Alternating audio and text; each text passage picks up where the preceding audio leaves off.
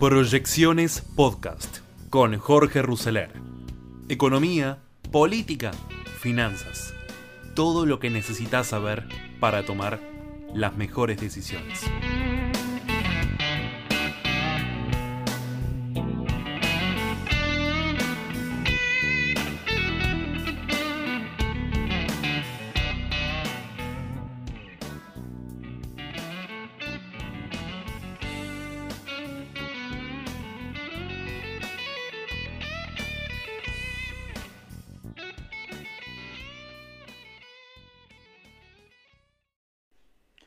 Bienvenidos a estas proyecciones de hoy jueves 21 de abril del 2022. La magistratura, aval de masa y del gobierno la maniobra de Cristina contra la oposición. La Casa Rosada y el presidente de la Cámara de Diputados respaldaron la decisión de romper el bloque de senadores oficialistas para así arrebatarle un lugar a Juntos por el Cambio. La vicepresidenta logró ayer arrastrar al oficialismo detrás de su maniobra para quitarle a Juntos una silla en el nuevo Consejo de la Magistratura y terminó por exhibir una desordenada estrategia destinada a evitar que la oposición gane influencia en el organismo, que se encarga de seleccionar y supervisar a los jueces y que esta semana quedó bajo la presidencia de Horacio Rosati. Se trató de un movimiento que ayer terminó siendo avalado por Sergio Massa, y por Alberto Fernández también, desde la Casa Rosada. La maniobra llevó el sello de Cristina y forzó al resto de los socios de la coalición oficialista a seguir su criterio político. Según se confirmó ayer a fuentes legislativas, la controvertida decisión de Cristina de partir en dos el bloque el Frente de Todos en el Senado fue objetada por Juntos por el Cambio, que advirtió que se presentará en la justicia para denunciar la maniobra y reclamar el lugar que había previsto en el Consejo de la Magistratura para el senador Luis Juez y que a priori perdió a manos del kirchnerista río negrino Martín Doñate, un dirigente de la Cámpora. Un salto ornamental para huir de su propia trampa. Carlos Pañi, abogada, exitosa, arquitecta egipcia, empresaria hotelera, a todas estas identidades de Cristina se le podría añadir desde anoche una menos conocida, pero experta a su vez en saltos ornamentales. Su posición frente al fallo en el que la Corte declaró la inconstitucionalidad de la composición del Consejo de la Magistratura tuvo un giro que si no fuera por su gravedad sería hasta cómico. Dura crítica empresaria al impuesto de Guzmán alentaron que va a impactar en la inversión en la actividad y en el empleo. Las principales asociaciones empresarias argentinas afirmaron que el impuesto a la renta inesperada que está diseñando Guzmán atentará contra las inversiones privadas, la actividad y la creación de empleos. AEA, e Unión Industrial, Cámara de Comercio, Industria Oleaginosa, todos advirtieron sobre las consecuencias de seguir sumando presión impositiva sobre el sector privado aprueban paritarias con aumentos de hasta el 80%. Estatales se pactó reabrir la negociación salarial del 2021. Con la guerra en Ucrania, ya en el día 57, Putin retoma la amenaza nuclear.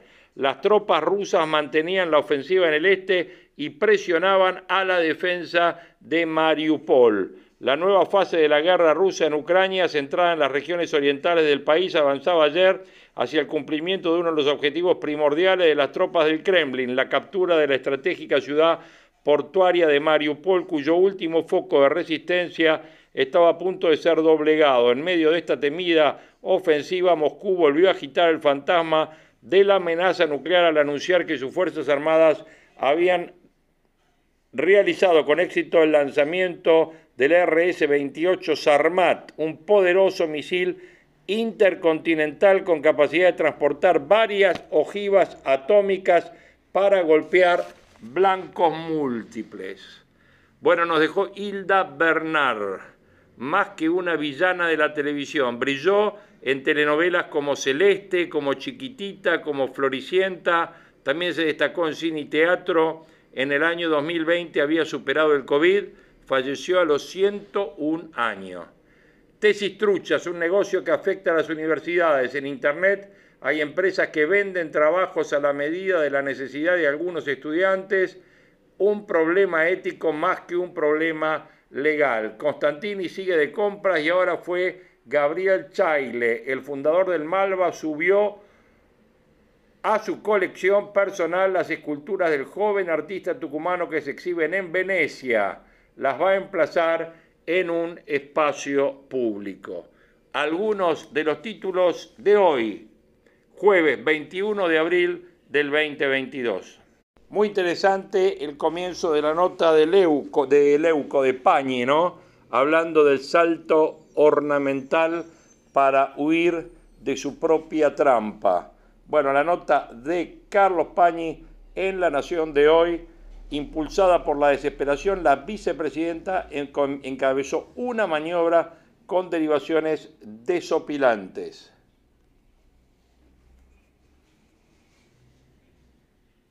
Cristina y un salto ornamental para escapar de su propia trampa. Impulsada por la desesperación, la vicepresidenta encabezó una maniobra con derivaciones desopilantes. Abogada exitosa, arquitecta egipcia, empresaria hotelera. A esas identidades Cristina Kirchner podría añadir, desde anteanoche, una menos conocida. Experta en saltos ornamentales. Su posición frente al fallo en el que la Corte Suprema de Justicia declaró la inconstitucionalidad de la composición del Consejo de la Magistratura tuvo un giro que, si no fuera por la gravedad de la materia, sería cómico. Hasta última hora del martes, el kirchnerismo despotricaba contra esa sentencia de la Corte, interpretada como un golpe de Estado. El argumento principal fue que, al reponer la ley anterior a la que se estaba invalidando, los jueces avasallaron facultades del Poder Ejecutivo. Envuelto en esa bandera, el diputado Marcelo Casareto se presentó ante el juez federal de Paraná, Daniel Alonso, reclamando una medida cautelar. Alonso obedeció y, en un santiamén, ordenó al Congreso no cumplir con las disposiciones de la Corte.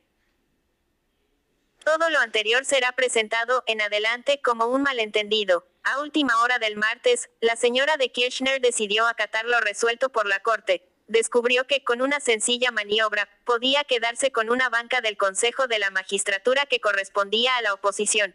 La Ley 24.937, que recuperó su vigencia por aquel fallo, establece que cada Cámara debe estar representada por dos legisladores por el bloque mayoritario, uno por la primera minoría y otro por la segunda minoría. Por lo tanto, habría que designar un nuevo senador como consejero correspondía hacerlo antes del viernes pasado, que fue el plazo fijado por los jueces. Frente Pro, que es el bloque que constituye la segunda minoría, propuso al cordobés Luis Juez. Pero la vicepresidenta descubrió que con un ardid podía arrebatar ese lugar a sus rivales. Dispuso la división del bloque mayoritario, de tal manera que una fracción se constituyera en segunda minoría de la Cámara. Una vez que detectó esa posibilidad, la sentencia judicial dejó de ser incorrecta el presidente de la Corte, Horacio Rosati, pasó a ser reconocido como presidente del Consejo. Los golpistas pasaron a ser el diputado Casareto y, sobre todo, el juez Alonso, a quien la Corte ya había acusado de levantarse contra la Constitución y las leyes. Sergio Massa pudo quedar salpicado con la azonada. En el kirchnerismo alegan que fue él, a través de su amigo el diputado provincial santafesino Oscar Cachi Martínez, quien consiguió la insólita cautelar de Alonso. Ayer Massa quiso quedar a salvo del escándalo. Para diferenciarse de la vicepresidenta y tender algún puente con la Corte, designó como consejera a la diputada santacruceña Roxana Reyes, propuesta por la UCR. El presidente del bloque oficialista, Germán Martínez, se lo reprochó. Reyes es una dirigente asociada en su momento con Eduardo Costa, de excelente relación con Mario Negri. A propósito del presidente de la Cámara de Diputados, hace tres semanas dejó trascender que, si no hay una reconciliación entre el presidente y su vice, el Frente Renovador dejaría el oficialismo el próximo sábado. Todo puede haber cambiado. Tres semanas es una eternidad para el calendario de masa. Hay un detalle que despierta intriga en el kirchnerismo, porque un fiscal tan allegado a él como Guillermo Marijuán sigue ensañado con Cristina Kirchner en la investigación de la denominada Ruta del Dinero K. En la premura por quedarse con una posición que no le corresponde, la señora de Kirchner cometió un error con derivaciones desopilantes. El bloque creado como segunda minoría, ad hoc, incluye a Mariano Recalde, pero, como señaló el constitucionalista Martino Janarte en este diario, Recalde es en la actualidad consejero por la mayoría. cuando designaran a su colega, que terminó siendo el rionegrino Martín Doñate, habría dos consejeros por la segunda minoría. Cristina Kirchner ordenó a Recalde, entonces, que cambie de bancada. Lo intercambió por Eugenia Catalfamo que había quedado en la bancada mayoritaria. Como puede advertirse, la estrategia kirchnerista para influir sobre los jueces se va pareciendo cada vez menos a un vistoso salto ornamental y comienza a evocar uno de esos enredos en que los tres chiflados quedaban atrapados. Suele ocurrir con las iniciativas impulsadas por la desesperación. Que para corregir el error, Recalde, de la Cámpora, termine fuera del grupo de unidad ciudadana, termina siendo algo forzado. Esa bancada puede servir para emprendimientos más audaces. Es lo que preocupa a Alberto Fernández. Aunque sea por un pretexto táctico, el oficialismo ya se rompió. La vuelta carnero de Cristina Kirchner era celebrada ayer por sus allegados como una gran demostración de picardía, un gesto que obliga a dudar de la dramática solemnidad con que ella suele envolver su retórica institucional. El tiempo dirá si se trata de una argucia conveniente en un momento en que una parte significativa de la sociedad, atribulada porque sus líderes no saben poner fin a las mortificaciones de la inflación y el estancamiento, se ausenta de las urnas o potencia candidatos, de izquierda o de derecha, que impugnan el sistema. En todos los sondeos de opinión asombra la cantidad de consultados que confiesan no sentirse representados por ninguna opción política. La trampa parlamentaria del kirchnerismo parece diseñada a la medida de ese desencanto. Lo expresó con claridad ayer Gabriel Mariotto, quien milita en la disidencia radical de Soberán XS. El Consejo de la Magistratura es un órgano que diseñó la espuria reforma constitucional del Pacto de Olivos. También enchastraron el Senado. O se cambia la constitución o será imposible salir de esta degradación. La oposición va a llevar a tribunales el problema de la integración del Consejo de la Justicia. Jimena de la Torre, militante del PRO y consejera por los abogados, expuso el razonamiento de esa presentación apenas se conoció la fractura organizada por la vicepresidenta. La representación debe decidirse de acuerdo con los bloques existentes hasta el viernes pasado, que fue el plazo definido por la Corte para cubrir las vacantes. Lo más probable es que la silla del nuevo senador quede vacía por bastante tiempo. Si se mira esta polémica en perspectiva, se vuelve más deprimente. En su momento, Juntos por el Cambio se sirvió de una maniobra similar, como la ley vigente, que es la que en diciembre se declaró inconstitucional, le daba una representación especial a la mayoría, y no al bloque mayoritario. Emilio Monzó y Nicolás Mazot consiguieron la adhesión de otras bancadas para, armando esa mayoría ocasional, designar en el Consejo al diputado Pablo Tonelli. El kirchnerismo y los diputados del Frente Renovador pusieron el grito en el cielo, pero al poco tiempo utilizaron la misma estratagema para convertir a Eduardo de Pedro y a Graciela Camaño en consejeros. La repetición de estas pillerías revela un vicio compartido por la mayor parte de la clase política, la pulsión irrefrenable por controlar a la justicia. En el caso de Cristina Kirchner, esa pretensión se sostiene en una concepción antiliberal expresa. Las disposiciones de quienes son depositarios del voto popular no deben ser sometidas a la supervisión de la justicia ni a la crítica de la prensa.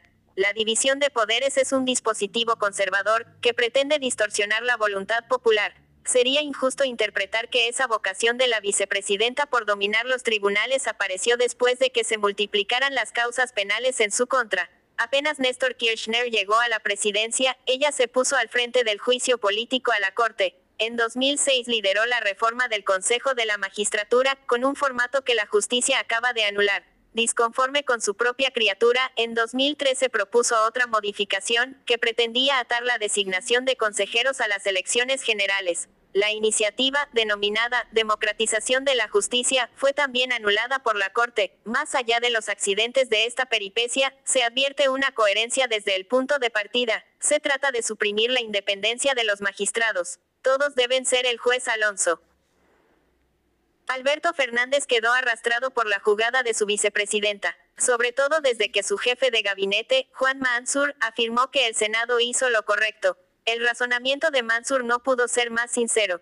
Dijo que hubo que dividir los bloques porque el fallo de la Corte invadía atribuciones del Poder Legislativo. Quiere decir que, para él, una vez que el oficialismo consiguió un representante más en el Consejo, la invasión se terminó. Imposible sorprenderse con la desprolijidad institucional de Mansur. Apenas lo designaron ministro de Salud en Tucumán, adulteró las estadísticas de mortalidad infantil. Un tiempo después llegó a la gobernación, en medio del humo de urnas incendiadas.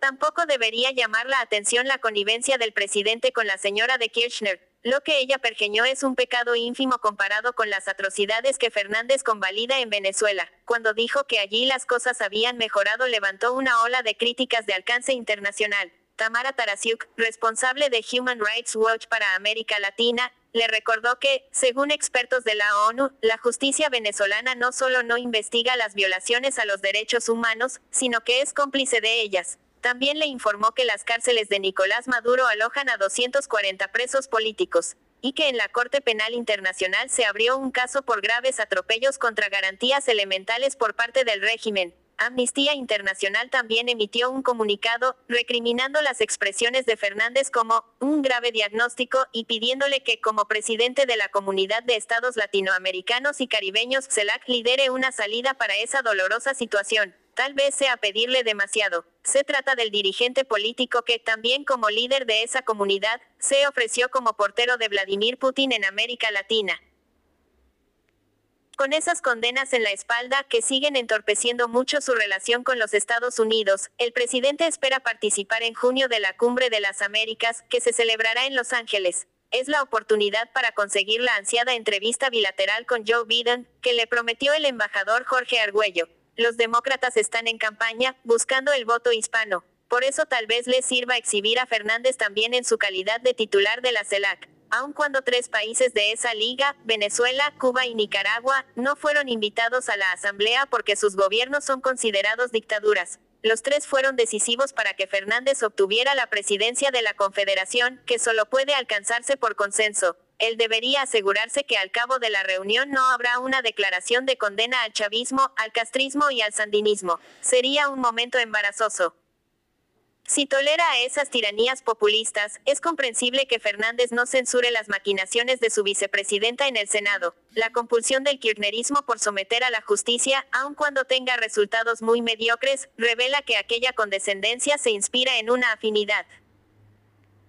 Las artimañas judiciales y parlamentarias del oficialismo para evitar que el Consejo de la Magistratura, con su influencia sobre los tribunales, se le escapen de las manos, pueden tener derivaciones en otros escenarios. Uno es el electoral. Las víctimas principales de la jugada montada en el Senado son Juan Chiaretti y Martín Yariora. El gobernador de Córdoba y su delfín para dentro de dos años deben maldecir la proyección que le puede dar a juez que lo conviertan en víctima de una manipulación juez es el candidato más competitivo para ganar esa provincia. Chiaretti y Yariora tal vez recuerden los innumerables beneficios que obtuvo otro coterráneo, Fernando de la Rúa, a partir de que, en 1989, el PJ decidió quitarle una banca porteña en el Senado, en una componenda con la UCD de los Alzogaray. La embestida de la vicepresidenta contra la Corte tiene otra dimensión riesgosa que ella quizás celebre, el acuerdo con el Fondo Monetario Internacional. No hay que descartar que ese entendimiento, y el programa económico que se le subordina, lleguen a la Corte por más de una vía. La más inmediata es la de las impugnaciones a medidas del gobierno. Por ejemplo, aumentos de tarifas. Durante la gestión de Mauricio Macri, la Corte limitó esos ajustes. El voto más preciso fue el de Rosati, quien sugirió que el precio de los servicios públicos no podía subir más que la capacidad adquisitiva del salario. Hoy muchas voces kirchneristas reprochan a Fernández la caída en los ingresos. No debería sorprender que esa preocupación motive presentaciones judiciales. El máximo tribunal también podría recibir expedientes con reclamos de información sobre lo que negoció Martín Guzmán en Washington. Si ir más lejos, ya existe uno por el acuerdo de 2018. El caso Codiani, igual que ya está a consideración de la Corte una causa para que se declare la nulidad de aquel entendimiento del macrismo que podría ser el antecedente para una presentación similar para lo que acordó el actual gobierno. El paisaje general que presenta esta crisis alrededor del Consejo de la Magistratura tiene peculiaridades conocidas. La más notoria es una inquietante mala praxis jurídica. El kirchnerismo, en ese plano, sale carísimo es posible que vuelva a demostrarse en poco tiempo, cuando la jueza del Distrito Sur de Nueva York, Loretta Preska, falle en el caso del fondo Borfer contra el Estado EIPF. Borfer compró un reclamo originario de los Eskenazi, de quienes se sospecha que quedaron asociados en esa aventura judicial y financiera. Pretende cobrar 14 mil millones de dólares. La causa dio lugar a un procedimiento de discovery que supone la exhibición de toda la documentación ligada al conflicto. Así se conocieron unos correos electrónicos del entonces secretario de Energía de Cristina Kirchner, Daniel Cameron, dirigidos al ex subsecretario de Coordinación del Ministerio de Planificación Roberto Barata. En esos mensajes, Cameron explicó a Barata que para adquirir la mayoría de YPF el camino más correcto sería respetar los estatutos de la empresa y realizar una oferta pública. Pero sería el camino más caro supondría pagar 14.500 millones de dólares. Por eso, el consejo del secretario fue avanzar hacia una expropiación, a sabiendas de que se expondrían a reclamos judiciales. Borfer, siguiendo a los Eskenazi, pretende una indemnización por ese apartamiento de los estatutos de YPF el peligrosísimo error de ignorarlos y ni siquiera justificar esa decisión en los considerando de la expropiación correspondió, en última instancia, a Carlos Zanini, por entonces secretario de Legal y Técnica de Cristina Kirchner. Hoy Zanini es el procurador del Tesoro, es decir, el encargado de defender a la República de su propio desaguisado. Se trata de un amigo de los Eskenazi, sus indirectos beneficiarios, quienes acaban de comprar por más de 130 millones de dólares el edificio República, de Bushar y Tucumán. Zanini es el cerebro jurídico de la misma persona que todavía no sabe salir de la trampa en que ella misma se metió en su pelea con la Corte por el control de la justicia. Bueno, impecable artículo de Carlos Pañi, sin lugar a dudas, en La Nación de hoy con un montón de detalles técnicos de toda esta maniobra y las derivaciones que puede llegar a traer tanto en el plano político como en el plano judicial. Muy buenos días, soy Francisco Aldaya, editor de BloombergLinea.com en Argentina y hoy te voy a traer las tres noticias más importantes para que arranques tu día. Además, como todos los jueves, Mariano Espina nos trae Recintos del Poder, un resumen de lo más importante que está pasando esta semana en la política argentina.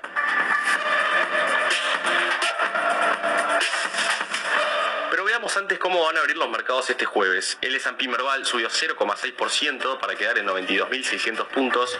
Fue una jornada de corrección para los ADRs argentinos en Wall Street con solo 5 subas de entre 0,2 y 6,2% para despegar IRSA Propiedades, IRSA ADR y Cresud, mientras que las bajas más fuertes de entre 4 y 4,4% fueron para Transportadora Gas, Central Puerto y Mercado Libre. El riesgo país cayó otros 15 puntos a 1672. El blue subió otro peso y medio para quedar en 199,50. El oficial mayorista cerró en 113,96. El turista home banking en 196, el contado con liqui también en 196 y el MEP en 195. Lo que tenés que saber. 1. Los futuros de la soja subieron ayer hasta 1,7% en el mercado de Chicago para ubicarse en los 642 dólares por tonelada. Alcanzó así su valor máximo desde el 14 de septiembre de 2012. Pero te preguntarás cuándo fue el récord histórico. Bueno, se dio el 1 de agosto de 2012 cuando la soja alcanzó los 657 dólares por tonelada. La dinámica alcista actual, que nos deja en el precio más alto de la última década, se da principalmente por la invasión rusa en Ucrania, la merma en distintas campañas, con un Brasil complicado, sumado a incertidumbres en la producción de Estados Unidos. En este contexto de precios altos, el agro argentino lograría exportar este año casi 3 mil millones de dólares más que lo que hizo en 2021, esto según la Bolsa de Comercio de Rosario. 2. Globant, el unicornio argentino del software, anunció este miércoles un acuerdo definitivo para adquirir a Genexus. Se trata de una empresa uruguaya fundada en 1988 por Nicolás Jodal, que se sumará como ejecutivo a Globant. Jodal desarrolló una plataforma low code que trabaja con inteligencia artificial y que es utilizada por 1.700 empresas en América Latina y Asia, entre ellas Mitsubishi Electric, Itaú, Honda, Pan American Energy y TV Azteca. 3. Tal como les habíamos adelantado en el podcast del miércoles, Netflix protagonizó ayer un verdadero desplome en la bolsa de Estados Unidos tras la revelación de su primera pérdida de suscriptores en una década. El giro de analistas hacia proyecciones más negativas para Netflix hicieron caer a su papel por hasta 30%, redundando en una pérdida en su evaluación de mercado en unos 50 mil millones de dólares. Para que tengas una magnitud de lo que eso representa, es un poquito menos de lo que vale hoy Mercado Libre. Además del final de las cuarentenas en el mundo, también pesa sobre Netflix la llegada de competidores gigantes como Disney y HBO. Y más a nivel general, los inversores se están alejando de las acciones tecnológicas. Veremos hoy si se estabiliza la acción o si sigue en caída libre. Recintos del poder. Y ahora, Mariano Espina, contanos por favor qué está pasando en el mundo de la política. Pese a un primer pataleo, las autoridades del Congreso, Cristina Fernández de Kirchner y Sergio Massa, resolvieron acatar el fallo de la Corte Suprema y asignar a los representantes del Poder Legislativo que faltaba nombrar tras la decisión del máximo tribunal de ampliar la composición a 20 del Consejo de la Magistratura. Esta decisión surgió al cumplirse el plazo de 120 días que los jueces supremos le habían dado al Congreso para sancionar una nueva ley. Esa nueva ley no llegó, por ende la Corte Suprema derogó la ley que estaba en vigencia de 2006 y retornó a la anterior, que había sido aprobada en 1997. Ante ese fallo se amplió el Consejo de la Magistratura y la representación del Congreso pasó a ser de 3 a 4 miembros por cada Cámara, Senado y diputados. Rápido, el Consejo de la Magistratura es el órgano que selecciona jueces y que tiene la facultad de removerlos y que también administra los recursos asignados a la justicia. Está integrado por representantes de los jueces, de los académicos, de los abogados, del Poder Legislativo, del Ejecutivo y ahora presidido por la Corte Suprema, es decir, por Horacio Rosati. El acatamiento al fallo vino con sorpresa, o más de una. Por un lado, Cristina dividió el bloque oficialista en dos para quedarse con la representación de la segunda minoría, mientras que en diputados se avaló la designación del radicalismo. Algo que ofuscó al jefe del bloque del Frente de Todos, Germán Martínez, por considerar que el oficialismo estará subrepresentado. Y es cierto en el caso de diputados, donde solo tendrá uno de cuatro representantes, pero no es así en el Senado, donde en los hechos, pese a la división del bloque, tendrá tres de cuatro representantes. Todo este lío será solo por un par de meses. En noviembre vencen todos los mandatos y cada estamento deberá designar nuevos representantes. Mientras tanto, se suma un nuevo enfrentamiento entre gobierno y oposición y se expone una nueva fisura en el frente de todos. La frase del día. Antes de irnos, escuchemos lo que dijo el ministro de Economía, Martín Guzmán, que participó ayer del foro de ministros y presidentes de bancos centrales del G20 en Washington. El FMI debería modificar la política de sobrecargos adaptándose a las circunstancias actuales de una pandemia global y la guerra en Ucrania. La remoción de las sobretasas que cobra el FMI a países sobreendeudados ha recibido el apoyo del G20 en el pasado, pero de Estados Unidos no. Por más que insista Guzmán, no parece probable que llegue alivio por ese lado. Esto fue un nuevo capítulo de la Estrategia del Día Argentina. Yo soy Francisco Aldaya, editor de Bloomberg Línea, y me podés seguir en Twitter en arroba franaldaya. No se olviden de suscribirse a este podcast y también a Línea de Partida, Línea de Llegada y Línea de Cambio, los tres newsletters diarios que ofrece Bloomberg Línea. Y para cerrar este podcast de hoy vamos a tener la columna de Tiempo de Desafíos con un análisis muy interesante respecto de distintos economistas de lo que está pasando con la inflación en la Argentina y con los distintos escenarios que se pueden venir. Y para cerrar, la presentación que hizo Lilita Carrió en el programa de Joaquín Morales Solá el lunes pasado, clavando bien, bien eh, el, el- el cuchillo en el lugar adecuado de tanto de la oposición como del oficialismo y tirando algunos, digamos, algunos pronósticos políticos de lo que puede estar pasando y donde ella va a estar situada dentro de ese escenario político nuevo. Todo esto en esta edición de Proyecciones 2021.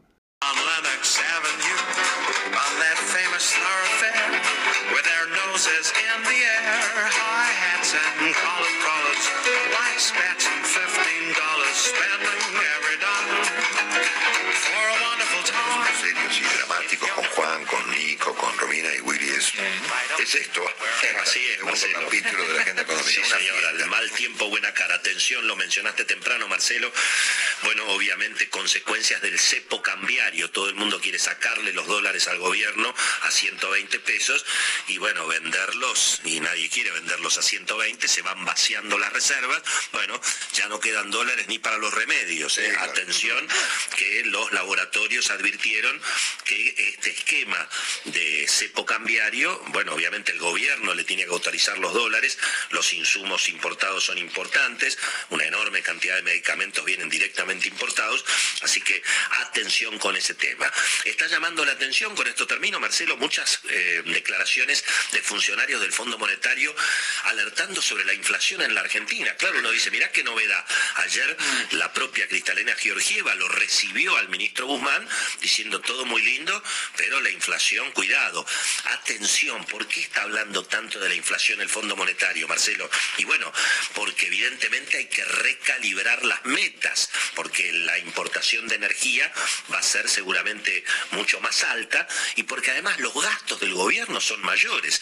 Entonces la discusión es, ¿el fondo va a pedir más aumento de tarifas o menos aumento? A mí me parece que lo que está haciendo el Fondo Monetario es advertir que Argentina va a tener que repartir menos subsidios y por lo tanto lo que seguramente va a pedir el fondo al recalibrar las metas es que los aumentos de tarifas sean mayores a los que hoy el gobierno está anunciando. Así que atención con ese tema, se habla de inflación, pero en realidad de lo que se está hablando es de cortar los subsidios, bajar el gasto va a ser imposible, subir los impuestos difícil, con lo cual me parece que los aumentos de tarifas, y bueno, se van a reclamar mayores de los que se están anunciando, Marcelo. Gracias, Willy.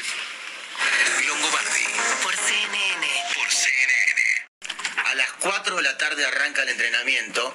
En principio la idea del Consejo de Fútbol, que estoy hablando lógicamente de Riquelme y compañía, es tener una charla antes que se inicie ese entrenamiento con Sebastián Bataglia. Cuando pasan esas cosas son una llamada de atención, es una alarma y seguramente van a hablar de lo que pueda pasar con el futuro de Sebastián Bataglia o no como técnico de Boca.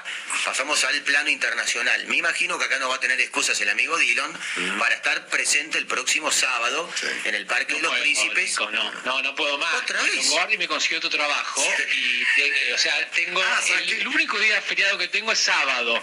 Domingo tengo elección, así que me perdona el PSG, no lo voy a cubrir. Y después te llenas la boca hablando del Paris Saint Germain. Mira, voy a subir ya a, a Instagram la foto de Juan eh, trabajando anoche para CNN. Sí, Muy bien. Mira, Qué nivel. para, lo, lo hago ya mismo, ¿eh? te lo decir y ahí. media de la mañana, Sí, Marcelo. Tengan consideración. Tenés que subir dos fotos, Marcelo. Historia, sí. Esa foto y la de los huevos huevo. revueltos. Mañana, mañana. Vamos a subir esta. eh, no, esta no, tengo una mejor. ¿Sabes cuál es el secreto, Juan, para que los huevos revueltos salgan como los hacen en Estados Unidos? Como que Willy. ponerle un poquito de leche, especialmente leche entera, digamos. Sí. Ah, mira qué dato. Exactamente. Los hago en vivo y listo. Exactamente, mi mamá se lo hace, sabe. claro. Mi mamá los hace así. Yo un día entré a la cocina, un día en un, en un Denis en Estados Unidos, y dije, muchachos, ¿cómo, hacen es? ustedes los huevos revueltos? Claro. Y ahí me explicaron que le ponen un poquito de leche, lo baten y después lo tiran en la sartén. Exactamente. Correcto. ¿Sartén correcto. con aceite no? Eh, sí, sí, no, mantequita. O mantequita mantequita más a la francesa, a la francesa. Una sí, pregunta, Juan, perdón, eh, Nico. Sí, eh, ¿Lo de anoche fue un debut o ya estado antes? Eh, diríamos que mm, orgánicamente fue un debut. Un debut, Tres debuts, porque fueron a 12 y media, una y 10 y dos y 20. Porque hay que es como uno en Estados Unidos, otro en México, son como varios en, en, eh, Sí. español. Así que Sí, que, se cobra, se cobra por minuto como los abogados. Te das vuelta, viste, que das te pones otro saco y, y salís. De Juan Dillon, no, voy a poner Juan debut de mi amigo Juan Dillon. ¿eh? Ahí lo estoy subiendo, de mi amigo. Porque se, sube, se sube al barco entonces. Ya. Claro, al final se pasa, parece. Por supuesto. Te vas a quedar solo, güey. Entendiendo. otro comunista, otro comunista. Otro comunista. Y bueno, Trabajando para el comunismo. Ahora ya está, claro. Ahí está. Sí, Ahí está. sí, ya sí, la- sí. En un minuto está subido, la gente va a poder verlo, eh, ver la fotografía de noche. Ahí está, ya. De noche. O sea, Juan Dillon trabajando para la cadena CNN, confirmando su condición de comunista, señores. ¿eh? Muy bien, sí, El amigo de los saltimbanquis, eh, Juan Dillon. Perdón, Nico, ¿eh? No, por favor, entonces, el Paris Saint Germain va muy posiblemente consagrarse el próximo sábado cuando en el Parque de los Príncipes juegue contra el Lens. No se pudo dar más allá de la expectativa que había ayer en lo que fue la victoria que necesitaba para consagrarse de manera anticipada ayer. Ganar su propio partido, logró el propósito, triunfo de visitante sobre el Angers 3 a 0 Como saben, no estuvo Messi lesionado. Veremos en las próximas horas si puede estar el próximo sábado. Aparentemente sí. Algo de Di María, que metió dos asistencias. Triunfo 3-0, pero el Marsella necesitaba en todo caso que no ganara. Lo hizo el equipo de San Paoli. Fue por 3-2 sobre el Nantes. Y entonces, el sábado como local frente al Lens. Marsella de visitante frente al Reims y seguramente, insisto, si se dan los resultados, faltan 15 puntos en juego y es la diferencia que tiene el equipo de Messi y compañía, el Paris Saint Germain, sobre el Olympique de Marsella. Gracias, Nico. Es fácil, cómodo y seguro. Bájate de nuestra Balance, abrí tu cuenta y empezá a operar en la plataforma de inversiones más completa del mercado. Puedes invertir desde donde estés, con todos los instrumentos financieros, con todo el soporte de nuestros expertos. Cambia tu forma de ahorrar. Vamos con Juan, dale Juan, ¿eh? Está él. Eh, voy a usar la palabra, la palabra más usada, perdón Juan, la palabra más usada del mundo en los últimos dos años. Y le, Estás muteado. y le muté. Estás muteado. La palabra estar muteado es una palabra que se puso. Todo el mundo dice está Sí, muteado. sí, sí, Está claro. le muté. Pa- para cuidar los ruidos. Eh, simplemente para decirte que Boris Johnson está en la India eh, de visita oficial, pero en ese escándalo y antes de irse eh, está intentando detener, y es portada de todos los diarios esta mañana en el Reino Unido, eh, además del cumpleaños de la reina, que cumple 96 años en el día de hoy, eh, una investigación en el Parlamento. Está tratando de que sus eh, parlamentarios, los conservadores, detengan una investigación con el Partygate, obviamente, así que es eh, algo escandaloso, por lo menos vamos a ver qué es lo que sucede en el correr de los días, sobre todo con las elecciones eh, locales que hay en el Reino Unido. Obviamente por el Partygate. Claro, obviamente. Gracias, Juan.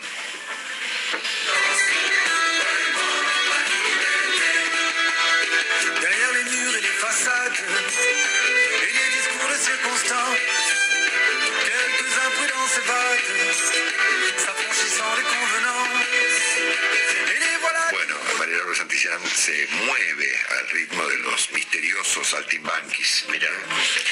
Sí. Hola, ¿cómo les va? Buen día. Buen día, Laura. No me Buen miren, día. no me puse tapojeras, o sea que Estás muy lo que están viendo es un No fantasma, simplemente. Hay una otra, hay otra palabra que está muy de moda, Ajá. además de mutear, Sostenible. que, que era un verbo que uno preguntaba 20 veces, ¿qué, qué significa? Que es procrastinar. La puso de Ah, moda sí, Alberto. Sí, claro. No, pues la puso de moda por su comportamiento, no por Claro, usarla. Exacto. La puso de moda Alberto porque lo tenemos que describir de algún modo, ¿verdad? Eso de, bueno, vamos viendo, lo vemos después, queda para más Antes se tarde. decía, antes se decía, tarde. antes se decía calecitear. Sí, sí. Andas No. caleciteando. No. Deja de calecitear, que dando la dan vueltitas, Siglo ¿viste? XVIII, siglo XIX. Eso me decían a mí en las redacciones de los Viene de diarios. la calle ¿no? y habla en nombre de la calle y la calle usa la palabra Eso me decía el gran Daniel Fernández Canedo en la redacción de ámbito financiero. Deja de calecitear, me decía, porque de yo daba vuelta por y, y no me sentaba a escribir. de la calle de, de- de- del empedrado, digamos, del principio del siglo XX. Pero lógico. Nunca escuché calecitear, Calecitear. pero debe ser dar vueltas. Yo lo Exacto. que digo es para adelante. Exacto. Lo decidimos adelante. Procrastinar no se usaba antes. No, no. Antes de Alberto y después de Alberto. El primero que le adjudicó la palabra procrastinar al comportamiento del presidente Fernández fue un periodista. Sí, claro, lo puso el Pañi. Exacto, Carlitos Pañi. Carlos Que hoy lo estamos nombrando sin parar. Sí, sí, sí, Exactamente. Porque queremos terminar con él. No, es mi amigo, no, no. bueno, por nosotros favor. queremos, obviamente, Era arruinarlo. una práctica, te voy a decir que era una práctica esa de, te voy a decir, esa era una práctica del periodista Roberto García, que buscaba palabras raras pues, para poner en recuadritos. Y así lo hizo Carlitos Pañi, claro, y por eso puso procrastinar. ¿Qué dijiste? Procrastinar. ¿Es con R? le contamos a las personas que, que están escuchando el programa y les contamos a Laura que nuestro propósito, cuando mencionamos a alguien, lo citamos, Sí, lo incluso sé. lo elogiamos, Sí, claro. Lo sé. es para complicarlo. Complicarle la vida. Yo le voy a complicar la vida a este equipo. El señor de la calle que calicitea Sí. eh, dijo procrastinar. No, no, señor. No es procrastinar. Perdóneme, porque usted me cansó. Y me, me- me- me dijo que procrastinar no, que era calicitar. Ya me cansó.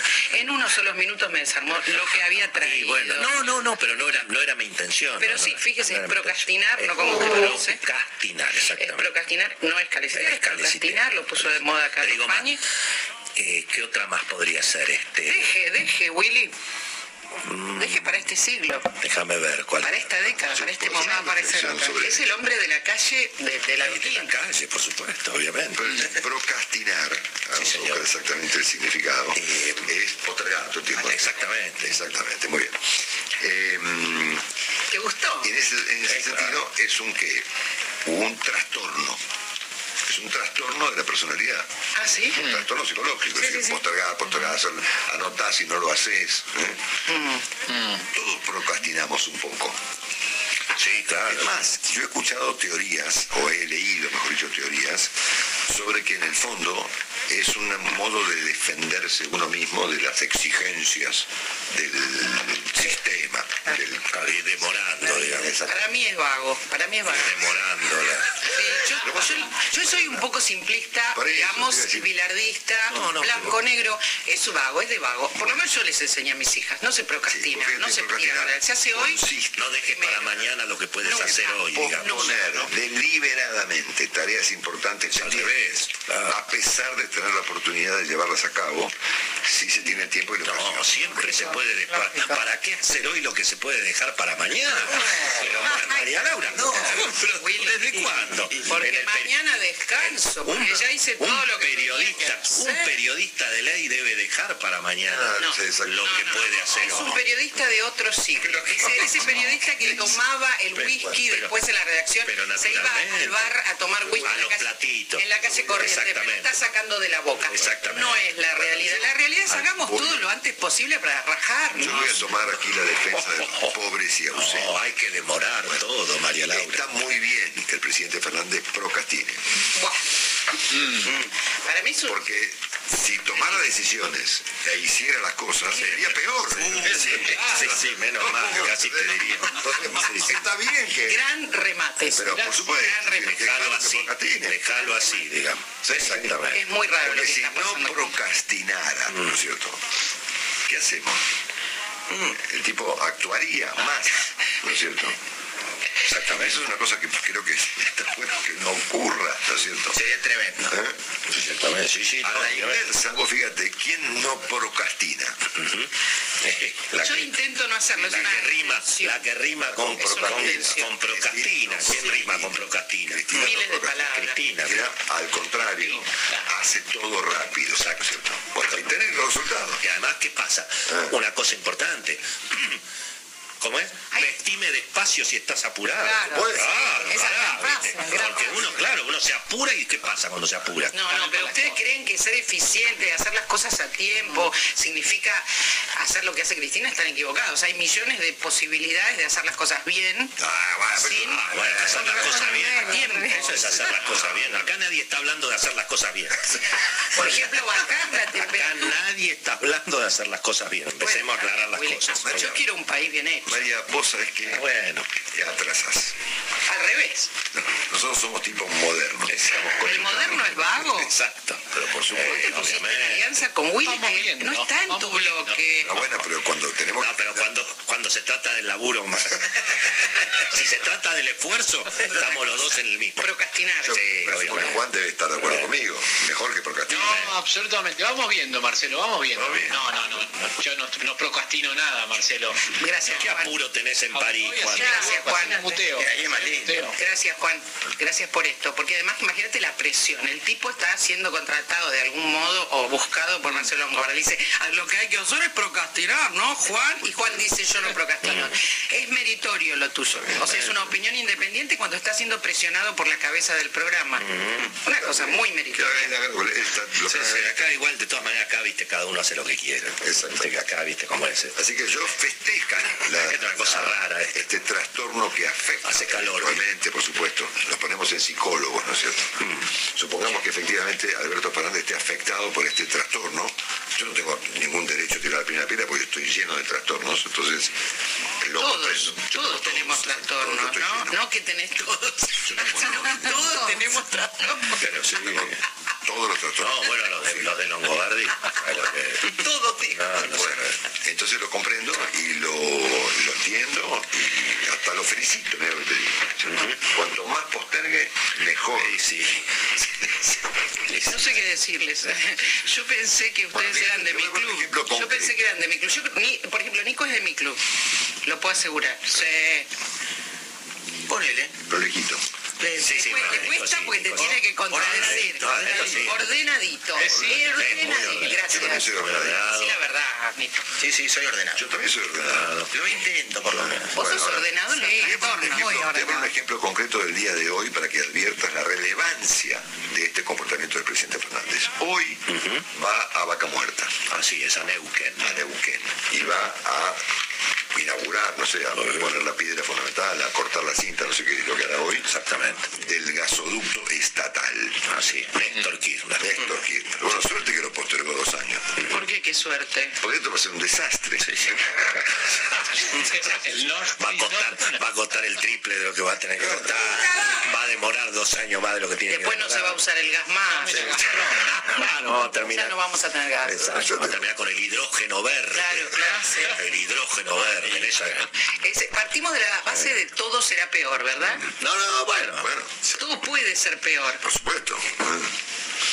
Claro. Bueno, yo traje una palabra que No, está muy bien. representa además lo contrario de no lo contrario de lo que soy. Prefiero toda la vida hacer las cosas ahora. Pero fíjate un programa de radio, María Laura, un programa de radio que, que pasen los minutos. No, eso es para vos. Nosotros estamos acá desde las 6 de la mañana. claro. Que vayan pasando los minutos, ¿entendés? Ah, Dios. Total, vienen, son 10 menos 5, llegamos. Qué suerte que no, Gracias, no educaste chao. a mis hijas. Qué suerte que no educaste a mis hijas. Muy rico. Yo te voy a decir, yo he renunciado a la educación de mis hijos. Claro, no dudo, no dudo. Exactamente. Pobre Como Sofía. todo padre que se, que se precie, digo. Así que yo acá estoy de acuerdo con el presidente Fernández, que procrastine, ¿no es cierto? que Es así, demore, que postergue, que deje todo pendiente, que no toque nada. Así es. Que deje todo pendiente Para otro gobierno. es más, los temas que teníamos que definir, los, los definimos mañana. Sí, sí. ¿Estos de hoy? Sí, ¿Nosotros? Lo dejamos todo para mañana. Viste que teníamos unos... Mirá la hora que es, María Laura. Sí, sí. 10.07. No, no. Ya tenés que hacer un programa vos. Eh, hay una otra palabra de moda que aplica en este caso, Claro. vemos. Vemos. Vemos. Vemos. Sí. Ponele. O yo te otra llamo, de yo- moda. yo te llamo. Ponele. Ponele. Claro. Una ambigüedad, ¿no? Como me contestaste recién. Ponele. Ponele. Eh, dale. Yo te No, llamo. dale como que te da un envío. Sí, dale. es- Es indefinido. Vemos. No, no, sí. Vemos. Vemos es perfecto. Ahí está. Yo te diría que te voy a dar un consejo, me permito darte un consejo Gracias. de amigo, Sí. no, no de profesional, tengo un problema de amistad. Mm. Y yo que vos trataría de actualizar tu comportamiento. Es antiguo, entonces cumplir con lo que hay que hacer. Por Ser ordenado. Eh, Eso, eso, eso. Hacer las cosas a tiempo. Casi, casi. Exactamente. No. No puedo. Nada más sabes que te digo Además sos un mal ejemplo para el resto. Mira, yo fui María a- Laura, no, no, no, no nos pones en evidencia. Te voy, a decir, te voy a contar parte de mi tragedia personal. Yo fui así durante, y hubiera testigo. Sí, claro. ¿Durante cuántos años? Y por lo menos 20 o 25 años. Tipo más cumplidor. Tremendo. Más puntual, más profesional. Insoportable. Más enfocado, más ordenado. ¿Para qué? Nadie me valora. Exacto. Ahora que soy un rebelde, Sí, ando los portazos. sí, sí. Sí, sí, sí, sí, sí. Un éxito, ¿o no? Es un enfant terrible. Se ha convertido en un enfant terrible. Pero un portazo no se le niega a nadie. Es un éxito. Vamos bien. Hola fónicos, bienvenidos a este nuevo capítulo de Tiempo de Desafíos. Soy Jorge Ruseler y aquí los estoy esperando en fonicanews.com y en la app de Fonica Play como cada encuentro. La economista Marina Dal Poyetto cuenta que en esta semana recibe tres preguntas clave de sus clientes dependiendo de qué sector se trate. Una de ellas, y que corresponde a los empresarios industriales, es ¿el Banco Central me va a vender dólares para pagar las importaciones que tengo previstas hasta fin de año? Y esta se complementa con otro tema más sensible, que también al- alcanza al sector privado como a los funcionarios del gobierno que, a pesar de las afirmaciones de Guzmán, dudan sobre el abastecimiento fluido de gas en el invierno. La segunda pregunta proviene de los bancos, clientes sensibles para cualquier economista y que tiene su origen en un comportamiento palpable de los últimos meses, que es el ritmo de aumento de la deuda pública en pesos. El interrogante se resume de esta manera. si la deuda que está en el mercado llega a 4 billones de pesos, también está la de bancos y organismos públicos que ronda otros 4,5 billones y además los 5,2 billones de letras de liquidez del Banco Central. Si esta deuda se actualiza mayoritariamente por inflación, ¿no se está gestando una pelota enorme de deuda que va a terminar siendo impagable y por lo tanto se reperfilará o se defolteará? Bueno, a esta altura pareciera que es poco el margen que queda para el temor, pero la tercera pregunta, y que el economista atribuye al periodismo, es si la Argentina se encamina inexorablemente hacia otra hiperinflación. Los tres preguntas, los tres interrogantes en medio de esta crisis política que vive el oficialismo y la tensión que agrega la disputa entre la vicepresidenta y la Corte Suprema por el Consejo de la Magistratura se dan en medio de una situación particular, caracterizada por cierta estabilización financiera que podría sintetizarse en que están entrando dólares a la Argentina. Parte del ingreso de esos dólares se fundamenta en que la invasión rusa a Ucrania se traduce en otra suba de precio de materia prima y suba de los granos. La soja volvió a los 620 dólares la tonelada y el trigo y el maíz están en niveles muy altos. Así, en abril, la liquidación de los exportadores alcanzó los 1.500 millones de dólares, superando las entradas del 2021, pero el dato no deja mucho margen para el festejo. El año pasado, en el mismo mes, el Banco Central había comprado 882 millones y ahora solo logró absorber 80 millones, o sea, el 10%. ¿Es que todo lo que entra se va? Bueno, la búsqueda de dólares a precio oficial sigue siendo el bien más preciado de los empresarios que quieren y necesitan importar, aun cuando el Banco Central aumentó el tipo de cambio el 4%. Y este año, además, el fantasma de la necesidad de dólares para importar se concentra en la energía. Ya en febrero el central tuvo que desembolsar divisas para comprar gas y por ahí va una de las respuestas a la primera pregunta que a su vez se engancha con la segunda de la mano de la suba de la tasa de interés que dispuso el central para cumplir con lo acordado con el fondo. Después de la pésima noticia del 6,7% de aumento del costo de vida en marzo, el central subió dos puntos y medio la tasa de la política monetaria para llevarla al 47, que es el 3,9 mensual, dejando en claro que su intención es correr de atrás a la inflación. El central devaluó el 4, se alinea con la tasa de casi el 4 y prefiere un esquema que queda abajo del 5, que es la inflación proyectada para este mes, pero aleja el fantasma de una hiper. Con dólares del fondo y del campo entrando cepo cambiario, Miguel Pese busca bajar las expectativas de una disparada de la inestabilidad. ¿Es poco ambicioso? Bueno, quizás, pero la magnitud de la crisis política y judicial cree que no le deja margen para riesgos. Además, cada suba de tasa multiplica el monto de intereses sobre una deuda pública en pesos que crece aceleradamente y con vencimientos concentrados mayoritariamente desde ahora hasta abril del 2023. En el segmento financiero de los pesos aparte sigue vivito el carry trade, caracterizado por pasar dólares a pesos aprovechando las letras que ajustan por ser, o sea, por inflación, ante la disparada inflacionaria, como también así la tasa de interés, casi el 4% mensual que pagan los plazos fijos. El acuerdo con el fondo está actuando como un estabilizador de corto plazo en la situación financiera, aunque siempre pueden surgir sorpresas como los nuevos bonos para paliar la situación de algunos sectores frente al salto de la inflación.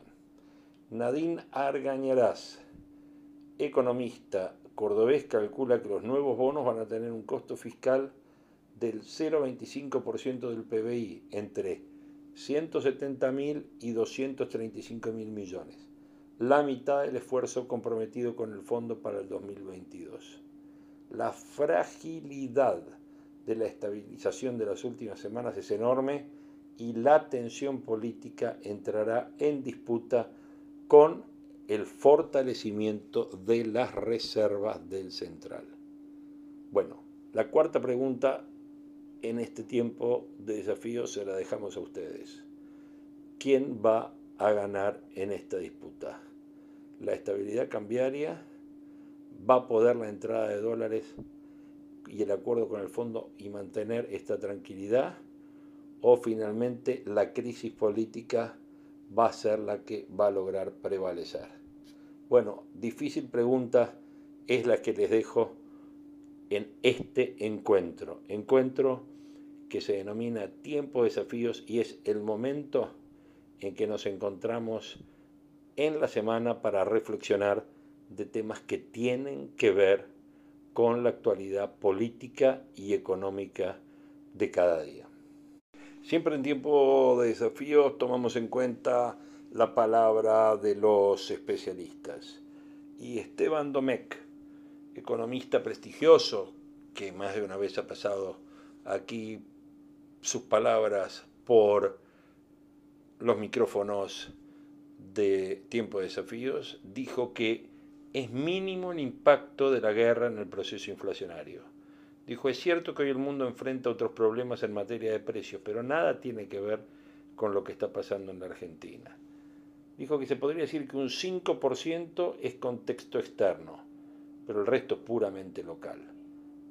Por eso tenemos que priorizar y poner sobre la mesa por qué la inflación en enero, la inflación ya en enero corría por arriba del 50% y se debe a una economía que arrastra problemas que no se corrigieron y se vienen acumulando en el tiempo. Y que este gobierno minimizó y de alguna manera profundizó como los desequilibrios monetario, fiscal y externo.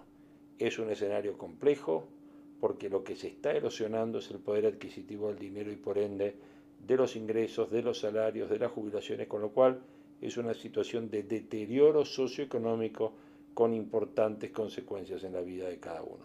Sobre el acuerdo con el fondo, analizó que se forma un programa sin reformas estructurales que no van a conseguir corregir los problemas de fondo de nuestra economía. Yo digo coloquialmente que el acuerdo no pone a la Argentina en una autopista de crecimiento y tampoco se tienen números consistentes, eslabones perdidos, como que va a pasar con los subsidios y con el déficit fiscal. El acuerdo tiene un solo objetivo que es llegar y pasar la posta en diciembre del 2023 y ahí habrá que recalibrar o hacer un programa nuevo, con un gobierno nuevo que tenga un rumbo bien definido, con convicción política y un programa bien diseñado y consistente que ataque no solo lo superficial, sino también lo estructural. Por eso dije que son palabras de especialistas, palabras de especialistas que tenemos aquí en fonicanews.com en esto que es Tiempo de Desafíos. Tiempo de Desafíos que yo, Jorge Ruseler, los voy a estar esperando siempre, en cada encuentro, para hablar sobre la realidad de Argentina y del mundo, y de los tiempos que nos esperan y de los temas que tenemos que estudiar, que tenemos que prepararnos y que tenemos que superar ampliamente para conseguir, obviamente, un futuro mejor y digno para nuestra Argentina y para cada uno de nosotros. Les mando un abrazo grande y los espero en nuestro próximo encuentro. Hubiera sido una, traición. Si no ves, Sí, esta es una larga tradición que lleva 20 an- años. antes de empezar, Además, los demás periodistas se la respetan. eh, Debe ser porque somos ancianos. antes de empezar quiero que saludemos a un amigo común que nos ve desde Carolina del Sur en Estados Unidos, Robert Cox. Ay, Robert Koch. Sí, a Robert Cox, la Academia de Hombre que Periodismo. ha defendido tanto los derechos humanos Así- durante la dictadura, así que le mandamos un beso enorme. Por eso, la Academia de Periodismo le dio el premio Pluma de Honor por su actitud heroica durante la dictadura como es. director del. Estuvimos cenando juntos en casa. Así es. Y eh, también en ese, en esa, por otros años, porque había, había tres años, hacía tres años que el premio estaba suspendido, para otros años se le dio para el 2020 a Elisabetta Piqué y que es la corresponsal de guerra de la Nación en Ucrania, está casi... Qué lástima que, que esté muerto ya Maxi Gainza Paz, Sí. porque él en la prensa, que tanto fue cuestionada, él también publica la lista de desaparecidos, porque él es un liberal, así que también es un momento de reivindicar a, Maxi. Pero no quiero dejar de mencionar al último premiado por la Academia con la Pluma de Honor, que es Daniel Enns, el primer periodista del interior, es el periodista más importante de investigación del interior del país, que hizo muchas investigaciones, entre otras la investigación que terminó con la condena a ocho años de prisión del gobernador Sergio Uribarri. Sí, sí, sí. Eh, Así que, bueno, pero ahora... Uribarri en su momento me mandó una carta, ¿no? Porque había problemas de narcotráfico vinculados a familiares. Nunca la abrí. Pero bueno, me parece que ese es un avance importante. Eh, vamos a lo nuestro. Eh, hoy la Corte Suprema asumió, asumió la conducción del Consejo de la Magistratura. Eh, y eso significa un tema muy importante porque me parece que a Cristina Kirchner no le gustaba esta posibilidad. ¿Cómo lo ve usted? Las instituciones están fuera de, la- de los gustos de los funcionarios. Pero sí me gustaría hacer historia. Miren, cuando yo soy autora junto con Pichetto de la ley que ahora vuelve a estar en vigencia. Eso se negoció Que- este año. Que estuvo vigente hasta el 2006 cuando la ley de Cristina Kirchner la, la cambia. Nosotros estábamos en la Cámara de Diputados, hicimos, convocamos, Pichetto era presidente de la Comisión de Justicia, yo era vicepresidente, esa ley es, es obra también con Mario Negri, con el gringo Soria, fue un gran consenso, una gran pelea además para que lo La decida que el volvió a estar en vigencia a partir de hoy. la que estableció los concursos, la que limitó los márgenes, la que estableció los dos tercios, esa es la ley marco. En ese momento nosotros hicimos muchos ejercicios porque sí veíamos que el número era eh, grande, digamos, llegar a 20. Ahora, la verdad es que el único número que respeta el equilibrio que era el mandato constitucional, yo no voté el núcleo de coincidencias básicas, pero que respetaba el mandato llegar a 20, el de 17 tampoco lo respeta la nueva ley de Cristina. Y a nosotros en ese momento hubo una discusión, a mí me parecía muy importante que el presidente de la Corte como cabeza del Poder Judicial, con un órgano híbrido que se incorporaba al sistema republicano al estilo americano, tuviera eh, una presidencia por parte del presidente de la Corte de turno. Y eso que el presidente de la Corte era menemista, pero no se legisla para un momento especial, se legisla para la historia. Así que para nosotros que llevamos a cabo eso es una reivindicación muy importante decir, bueno, los que fuimos constituyentes, que después nos tocó redactar eh, esto, eh, finalmente, porque a mí me habían rechazado un recurso donde por falta de legitimación, a Marcela Rodríguez, donde yo discutía, discutíamos especialmente esto. Ahora, Ahora, lo que, yo no sabía, lo que yo no sabía, Lilita, era que esta ley que hoy volvió a estar en vigencia, por ella. no, y que es autoría suya, entre otros, Sí, soy, la autora. Ah. Con Pichetto. Ah, le declararon inconstitucional la ley de Cristina y volvió a estar vigente la, que, la Claro, ley que es nuestra, es nuestra autoría. Mm. Es nuestra autoría porque nosotros hicimos mucho trabajo con los colegios de abogados, con los colegios de magistrados. Me acuerdo que estaba Baqué, eh, el presidente del colegio de abogados, ese gran juez de la corte. Bueno, hicimos audiencias enormes eh, y, hacíamos ejercicios para ver qué número respetaba la Constitución y llegamos a 20, no podíamos bajar ni a 17 ni a 18. Así que creo que lo que, lo que eh, hace la Corte es correcto. Miren, si ustedes están regidos por una ley inconstitucional y no dictan otra nueva ley y no puede quedar un vacío institucional, ustedes tienen que regirse porque en definitiva la ley constitucional. Y hay muchos precedentes, sobre todo en cortes americanas, sobre todo en materia impositiva, donde no se podía cobrar para atrás, porque si no iba a quebrar el Estado de California, creo que es un precedente, donde eh, los tribunales asumen casi un carácter legislativo, es cierto, pero para cubrir la ausencia legislativa en ese momento. La nueva ley de Cristina no cubre eso, con lo cual de sancionarse esa ley, supongamos que salga sancionada por, y por que el Senado, falta finalmente diputados. tenga no. prevalencia, va a volver a ser declarada inconstitucional. Eh, y me parece un gran paso de que el presidente de la Corte, cualquiera sea, en este caso le tocó a, a Rosati, a quien conozco de los 22 años, le toque asumir la presidencia del Consejo de la Magistratura, que además para que la sociedad entienda, Rosati es un gran jurista argentino de Santa Fe, pero que fue intendente de Santa Fe por el peronismo. Es cierto que yo propuse a Rosati, y sin verlo, ¿eh? porque la verdad que no hablamos, eh, yo lo propuse a Rosati justamente para lograr los dos tercios en el Senado. Como estaba Rosenkrantz, dije, hay que poner un hombre, Que venga del peronismo. un jurista del peronismo que además sea decente. Y ese hombre fue, fue Rosati. Ahora, ¿por qué Cristina no lo quiere a Rosati? Porque Rosati es independiente, porque no va a pactar, porque no hay Lorenzetti. El problema es la impunidad.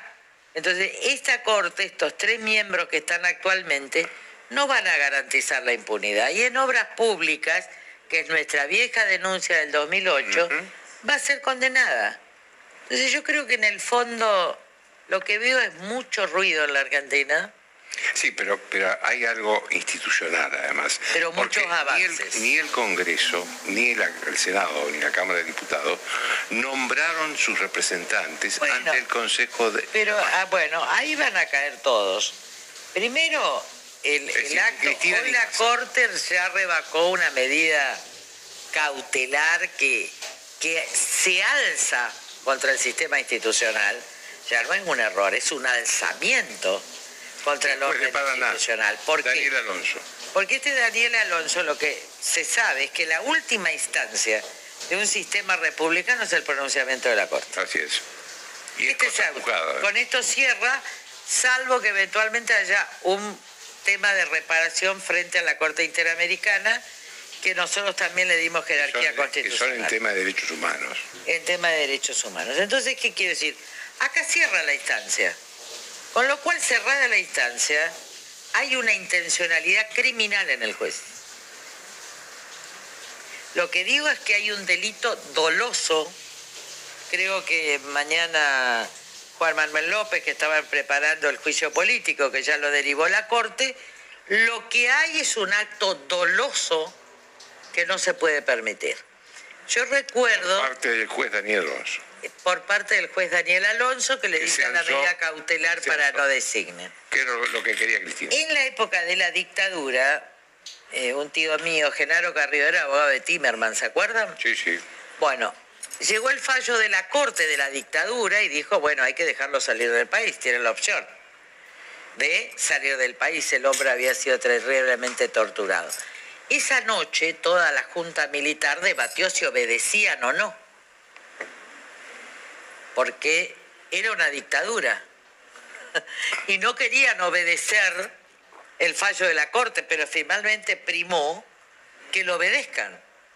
Fíjense la envergadura que significa un acto de desobediencia, aunque se encubra de acto judicial, a un fallo de la Corte. Entonces este hombre está en un delito doloso, tiene que ser juzgado, ya lo vamos a impugnar en el Senado, pero antes o después, aunque lo designe Cristina, este hombre no va a ser juez y va a ir preso, porque es un acto doloso. ¿Usted cree realmente que el Senado no le va... Porque este hombre hace esto porque tiene un ascenso a camarista en Santa Fe en el Senado. eso, sí. ¿Usted cree que el Senado le va a dar acuerdo? Es posible con la mayoría justicialista. No tiene- pero no tiene mayoría. en- Bueno, si no tiene mayoría no le va a dar el Necesita acuerdo. el de Río Negro. y- Esperemos que estén todos sentados. Y si no, serán encubridores de esto los senados que le el senador que le preste el acuerdo. Pero esto es un grave hecho institucional que parece que como es un juez, etcétera, ahora el presidente mira dónde nos tenemos que remitir para la desobediencia judicial. Cuando se discutió a la época de la dictadura con Videla respecto de Timerman. Yo lo recuerdo porque daba la cátedra en la universidad esa famosa noche que terminó en la obediencia, porque si no significaba ya eh, eh, eh, la, la ida al totalitarismo, ¿no? ¿Usted cree que después de esto asumió Rosati. Estoy como grondona con la mano. van a- Saluda a Mariano si me está escuchando. a- a- asumió Rosati, va- van a asumir mañana, creo, los otros miembros de la- del Consejo, salvo los dos que tienen que mandar Cristina y Massa que no mandan. ¿Pero cree que este Consejo va a ser mejor? No sé, No sabe. yo no sé muchas cosas. Lo que sí sé es que se va a respetar la Constitución. Y esto ya es importante. A ver, si después son buenos o malos, a nosotros nos tocó dictar esta ley con un amor enorme. Porque la verdad es que nadie quería concursos, nadie quería, eh, nadie quería nada, ni los dos tercios. La verdad que quería ser un órgano político más bipartidista. Esta es la verdad. Yo incluso voy al Comité Nacional y me enfrento con Gil Lavedra, el presidente era Terraño, diciéndole ustedes no van a hacer como en el Pacto de Olivos, de pactar este consejo a las espaldas. Es más, me llamó Kleiner, un ex operador radical del núcleo de conciencias básicas, para decirme, Carrió, usted tiene el gran discurso, pero la ley la hacemos nosotros. Y yo dije, miren, yo los denuncio, renuncio al, al Comité Nacional. Eso salió en los diarios. Con lo cual Terraño me dijo, vos tenés toda la libertad de negociar en el Parlamento. Y también el caso de Pichetto, de Soria, de, de Arias. eh, Soria, padre del actual ministro de Justicia. Sí, sí, Soria, Pero- padre. Pero era otra cosa el padre. Lo que pasa es que hubo un gran consenso, esto que a veces se ve de la grieta, eh, había en nosotros un sentido constitucional. Ahora, cuando vamos a- van a asumir los que nombran eh, el Congreso, ya nos dimos cuenta que se iba a politizar, porque las instituciones que nacen tienen que tener hombres preclaros, tienen que tener hombres ejemplares, pusieron algunos corruptos. Pero de todas maneras, los dos tercios más los concursos, y ella empezó, y ella ava- avaló y votó. Esta ley que entró en vigencia hoy. Es más, ella estuvo en, Sí, creo, después, después la, la cambió ella. estuvo en la, miren, el Frepaso no había votado esta ley, esta que ahora entra a regir. Pero inmediatamente se arma la alianza, porque el segundo partido, que ahora le tocaría al radicalismo, lo introduzco yo para que entre el Frepaso, aunque el Frepaso no votó la ley en diputados. Pero a mí me parecía que esa tercera fuerza tenía que estar representada. Cuando va al Senado ya están todos. Está Graciela, está Terraño. Yo me acuerdo que cuando firmé el dictamen estaba sola. Después vino Mario Negri. Pero había que tomar una decisión y, en ese caso yo como vicepresidenta la tomé y firmamos todos. Así que si ustedes leen la historia y van, van al informe, yo defiendo la inclusión de el frepaso. Cuando esto pasa al Senado hay una conferencia de prensa, ya casi de la alianza, les diría, del, 2000 de- del 97. Estoy tan vieja. Del 97 y creo que está Cristina Kirchner. Y si no está, vota. Ahí se armó la alianza, crean o no. Chacho, que había votado en contra, pasa a apoyar nuestro proyecto. Es decir, todas las fuerzas políticas forman, salvo el, el menemismo, más cerrado, diría yo, eh, pasa a apoyar. Fue el proyecto de mayor consenso, uno de los mayores consensos, así como fue de enorme consenso lo que logramos, y yo te tengo que agradecer públicamente a vos. Eh, quiero agradecer a este periodista porque a él le interesa la Argentina, hemos hablado mucho durante enero y febrero, para lograr eh, que haya un solo artículo, que se autorice el financiamiento, de acuerdo con el fondo. el acuerdo con el fondo y que no caigamos al abismo.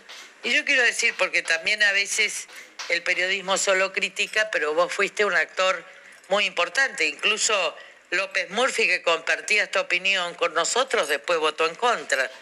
Pero finalmente, fíjate, que la norma que yo ideé estaba fuera para, para darle una salida a la Argentina, porque más allá de los partidos está la Argentina, hoy impide que estemos en una catástrofe eh, de enormes proporciones con guerra incluida. ¿no?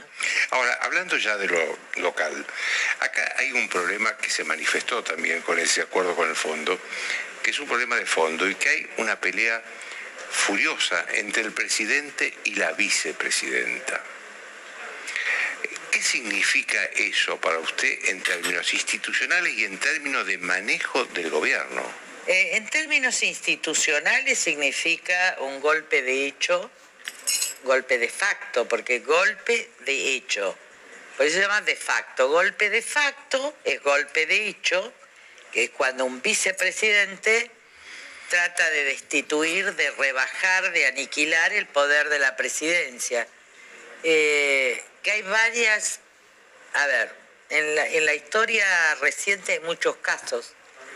Eh, el caso de Chacho es uno de ellos que se retira y fragmenta. El caso de Cobos, que se quiere convertir en líder de la oposición también. Por eso la gente no entendía cómo yo lo combatía. Porque un vicepresidente nunca puede ser presidente de la oposición. Ahora, lo que está haciendo ella es muy superior. Porque lo que está haciendo ella, además en un papelón, en un escándalo frente a eurodiputados, que estamos todos... El mundo civilizado está defendiendo la democracia frente al horror de la dictadura que está masacrando Ucrania. Esta es la pelea de fondo.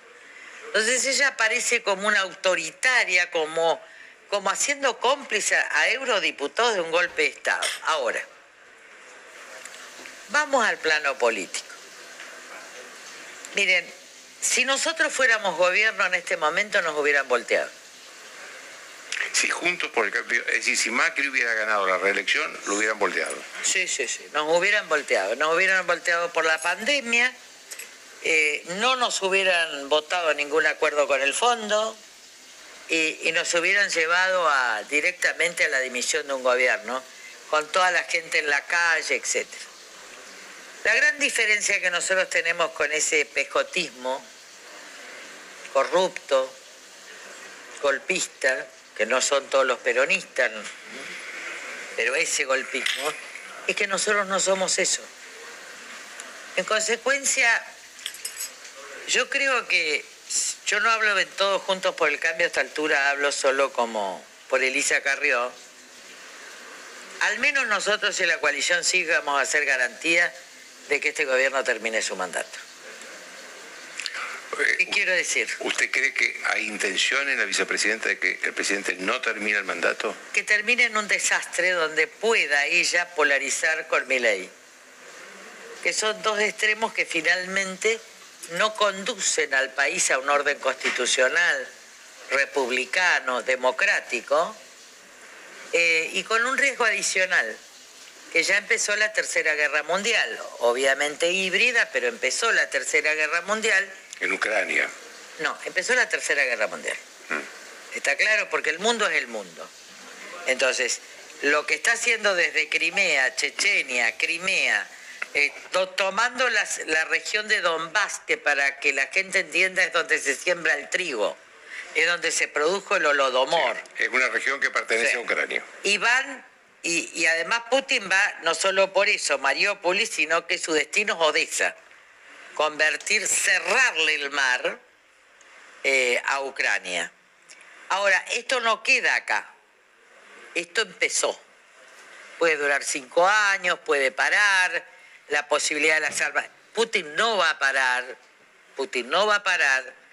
Esto tiene consecuencias enormes para Europa, consecuencias enormes para los alimentos en el mundo. Va a haber países Bueno, que van a padecer hambre. Padecer hambre no es que vamos a tener eh, alto el precio del trigo en la Argentina, es que hay millo- 400 millones de personas que no van a tener trigo si Ucrania no puede sacar. Y también sube el precio de la energía. Está claro, y sube el precio de la energía. Esto lo está viviendo el mundo. Pero a eso se le asuman los desajustes estructurales, déficit fiscal, falta de dólares Nuestro, y falta de crecimiento. Con lo cual, la situación es muy difícil.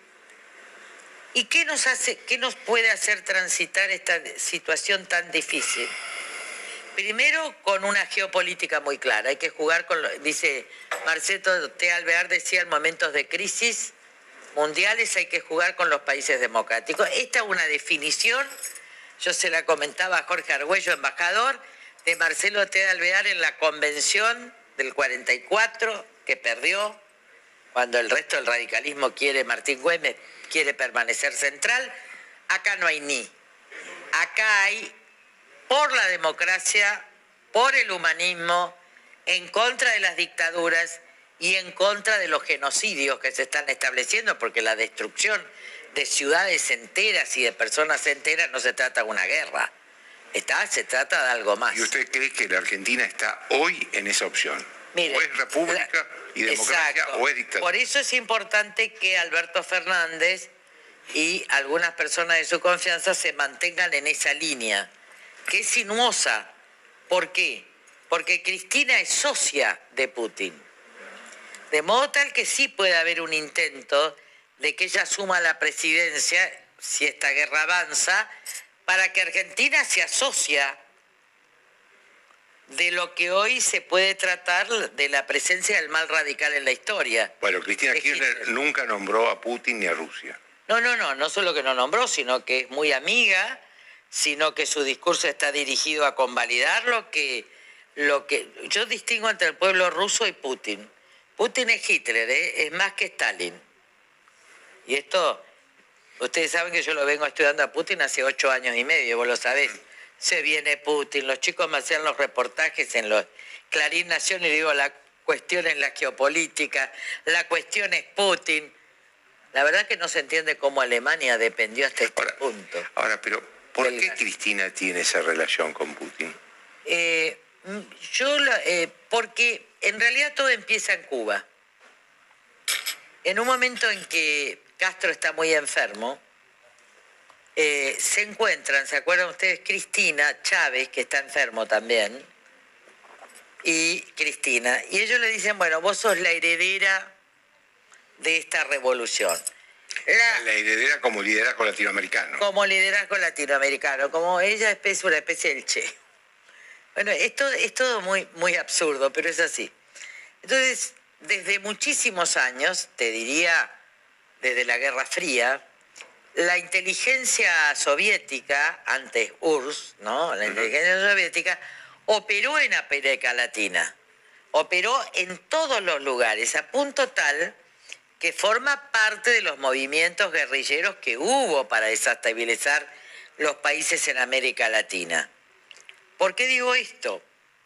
Porque, porque Rusia, eh, a partir de Bahía de los Cochinos, etcétera, tiene una política. El único presidente argentino estadista que fue eh, Frondizi dijo, mire, incorporemos a Cuba al Club de las Américas, ¿cómo se llama? Al Consejo de las Américas, porque si ustedes dejan la Cuba fuera, Rusia va a penetrar.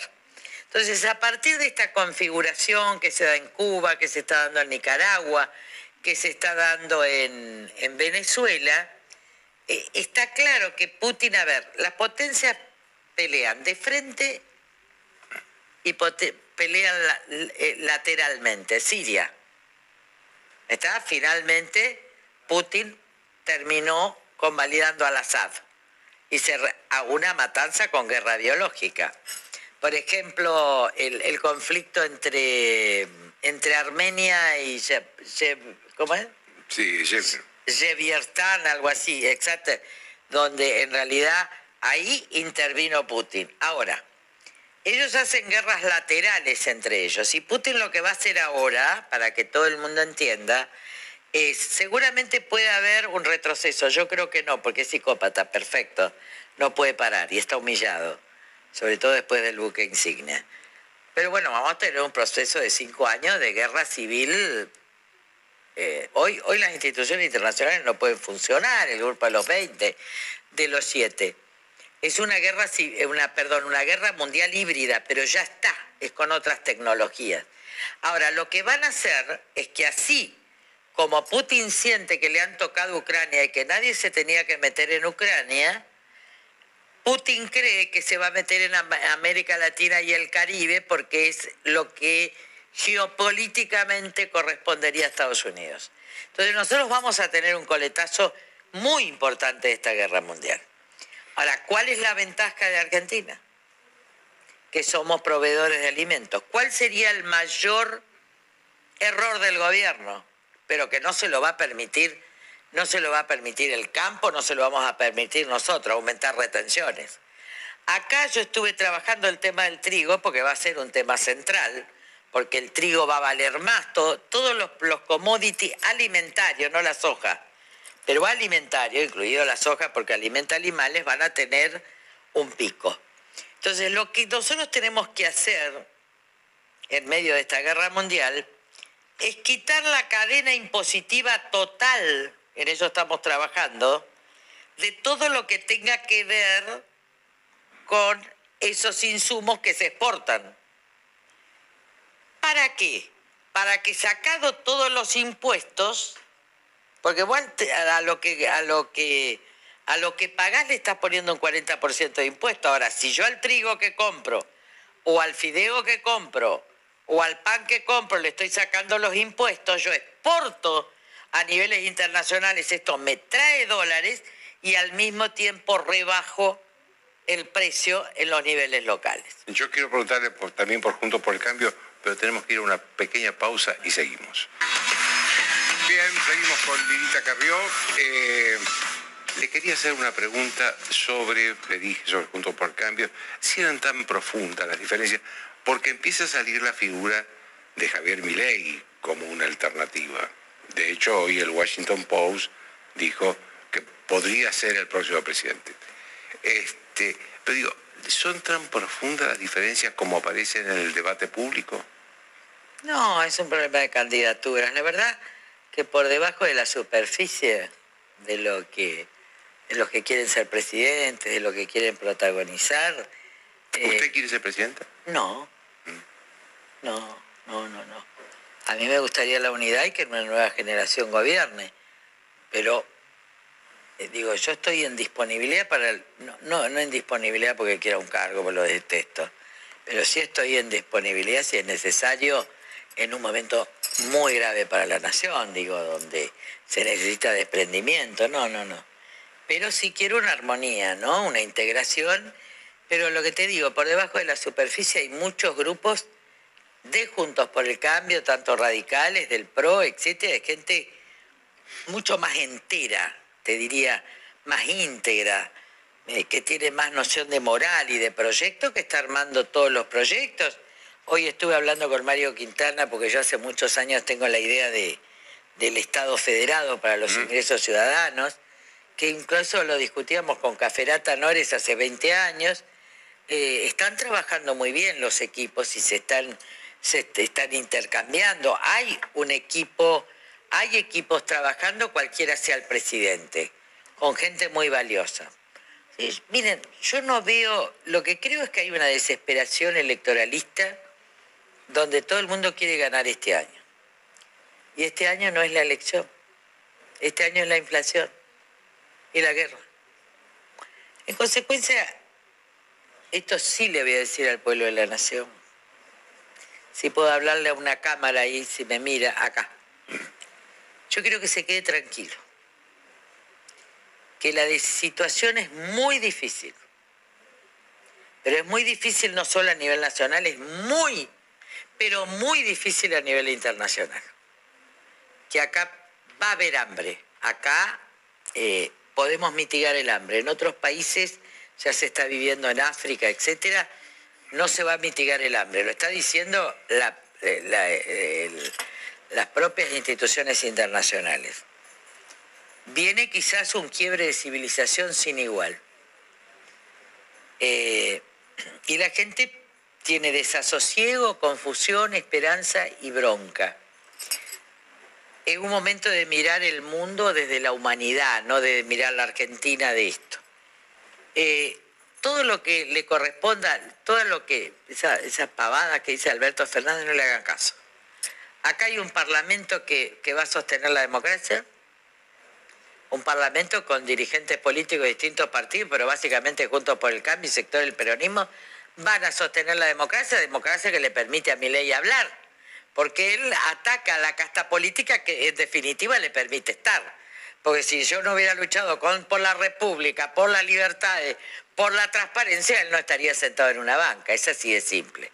Pero le permite estar, porque esta es la ventaja de la democracia, que puede estar la izquierda, que puede estar la derecha. La segunda cuestión, es cierto que los sueldos no alcanzan, pero hay, hay que estudiar medidas, nosotros las estamos estudiando muy profundamente, yo personalmente estoy estudiando toda una reforma tributaria y ver de qué modo en estos cinco años de altos commodities nosotros podemos bajar el precio de alimentos básicos para que la Argentina... Y lo otro lo tendrá que hacer el gobierno. ¿Qué es lo que Pero- tiene que hacer el gobierno? Hacer Pero las reformas. ¿Este gobierno o el gobierno que viene? Miren, lo va a hacer en parte este gobierno, pero hay que prepararse para el gobierno que viene. ¿Usted cree que va a llegar unido juntos por el cambio del 2023? Miren, yo creo, que, yo creo que las coaliciones son cambiantes. De hecho, yo hice varias coaliciones. Pero no creo que se afecte sustancialmente. eh, pero va a haber coaliciones distintas. ¿Qué quiero decir? Vamos a asistir a cambios muy radicales en el mundo y en la Argentina. Entonces, hoy hay muchos fuegos de artificio y hay que dejarlo que brillen. A ver, cuando uno está con algunas personas que tienen el fuego de artificio y que dan luces y que atraen, hay que insistir, insistir para que se muestren, se muestren, se muestren. Si ese debate, ¿Está hablando de mi ley? por ejemplo, ¿O está hablando de, de- por de ejemplo, gente junto por el cambio? mi ley está muy bien coacheado, así que dice lo que la sociedad quiere escuchar y sobre todo los jóvenes, que no tienen un problema de experiencia, de conocimiento. Él les dice, lo que no les dice es el desastre que va a quedar en el medio de millones de personas. Pero no importa, ese debate lo tiene que dar él con las nuevas generaciones. También hay otros protagonistas que, que están como, yo los vi, y se me hace que estamos tres meses antes de las elecciones presidenciales, pero la verdad es que no son ahora. Y voy a contar con esto una anécdota. Cuando vino el 2001, la persona con 40% de intención de voto en diciembre a presidente era yo. A tal punto que los más conservadores, analistas conservadores, decían, qué horror, está gorda, ¿no? Desprolija, etcétera, puede ser presidente. Y no lo fui porque estuve, sufrí el desgaste de ese año, también no estaba preparada, así que agradezco a Dios, pero lo cierto es que salió del pacto dual de Kirchner el caso de Kirchner, pero me ofrecieron la presidencia en acuerdos corporativos y yo dije que no. ¿Qué quiero decir? Si ustedes ven en ese año salía López Murphy, que parecía que iba a ser presidente, y al otro año, después de la elección, no existió. Ahora recién va a obtener una banca. Entonces, mi, mi perspectiva, mi vista de lejos, es que hay que dejar que todo decante este año. Eh, yo la escucho a Cristina y me río, hay que dejar pasar. No hay que darle tanta entidad a la, a la coyuntura de la pelea política, de la crisis. No, hay que darle entidad a la perspectiva mundial, del humanismo, de la ¿Usted cree que todos estos candidatos que hoy andan por todos lados No van a estar el año que viene. no van a estar el año que viene? No, yo creo que los ca- candidatas o candidatos que no se sepan cuidar ahora no resisten lo próximo. Y que en realidad la emergencia de candidaturas, por eso es muy bueno los programas de gobierno de Juntos por el Cambio, recién se van a saber orillando, yo les diría marzo, abril, mayo, porque esta es la experiencia no El año que viene. del año que viene, sí. Y todo ahora es desgaste. Todo ahora es desgaste. Tampoco sirve ahora el ni. ¿Qué quiero decir? Hay candidatos a presidente que no, no opinan de la deuda. Estoy hablando de Horacio, por ejemplo, ¿no? Y lo quiero. Horacio. Sí, que no se juegan, que no están en la calle, que, que no estuvieron, yo ahora estuve en Corrientes eh, para ver las medidas nacionales, porque resulta que el Banco Nación no le dio los créditos. Le pedía la hipoteca de los campos en la zona de sequía de Corrientes. Por ejemplo, no exigieron, no eximieron de los impuestos. Claro, nos olvidamos que, que Corrientes sufrió una situación Bueno, yo volví para estar con los mala, productores, con los madereros, llevo todo, traigo todo anotadito. Hay que eximir de esos impuestos, porque si no el diferimiento impositivo le llega y además no solo fue el incendio, es la sequía que produce menos producción, con lo cual va a levantar el precio. En consecuencia, hay muy difícil recuperación, de modo tal la tierra es maravillosa, porque ya se ve creciendo, por ejemplo, las obras de Mercedes, Curuzú, ya se va creciendo el pasto. Yo recorrí todo, estuve también en Formosa, con las mujeres que lucharon contra, contra Infram. Eh, yo les diría una cosa, yo sé lo difícil que es, pero hay dos actitudes ante la vida. O decir que todo está mal y que nunca vamos a salir y que Argentina es un país enviable, o seguir luchando por esa viabilidad. A nosotros nos costó y, y te incluyo porque nos costó a periodistas, políticos, intelectuales, juristas pelear para que la idea de república se establezca, para que la idea de derechos humanos para todos, no para algunos, se establezca, que, la división de poderes se establezca, y a duras penas la estamos logrando, porque esto de la Corte ahora, cómo se enfrenta, lo estamos logrando, nos costó una vida. A mí la lucha contra la corrupción me costó la vida familiar. Eh, por eso estuve estos tres meses reconstruyendo y sanando mi propia familia, mis propios amigos, eh, y me hizo muy bien no estar para mirar en perspectiva.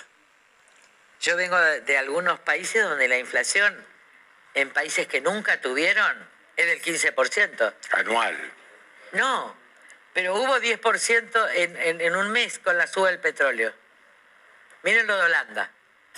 Está claro, la gente está, es Ah, cierto, Eso, en esos países eso es... baja y sube, está claro. No, pero yo nunca vi, no están preparados para eso. pero nunca vi remarcar con esos precios. No en la Argentina, obviamente, que nosotros si tuviéramos esa inflación anual seríamos una maravilla. No.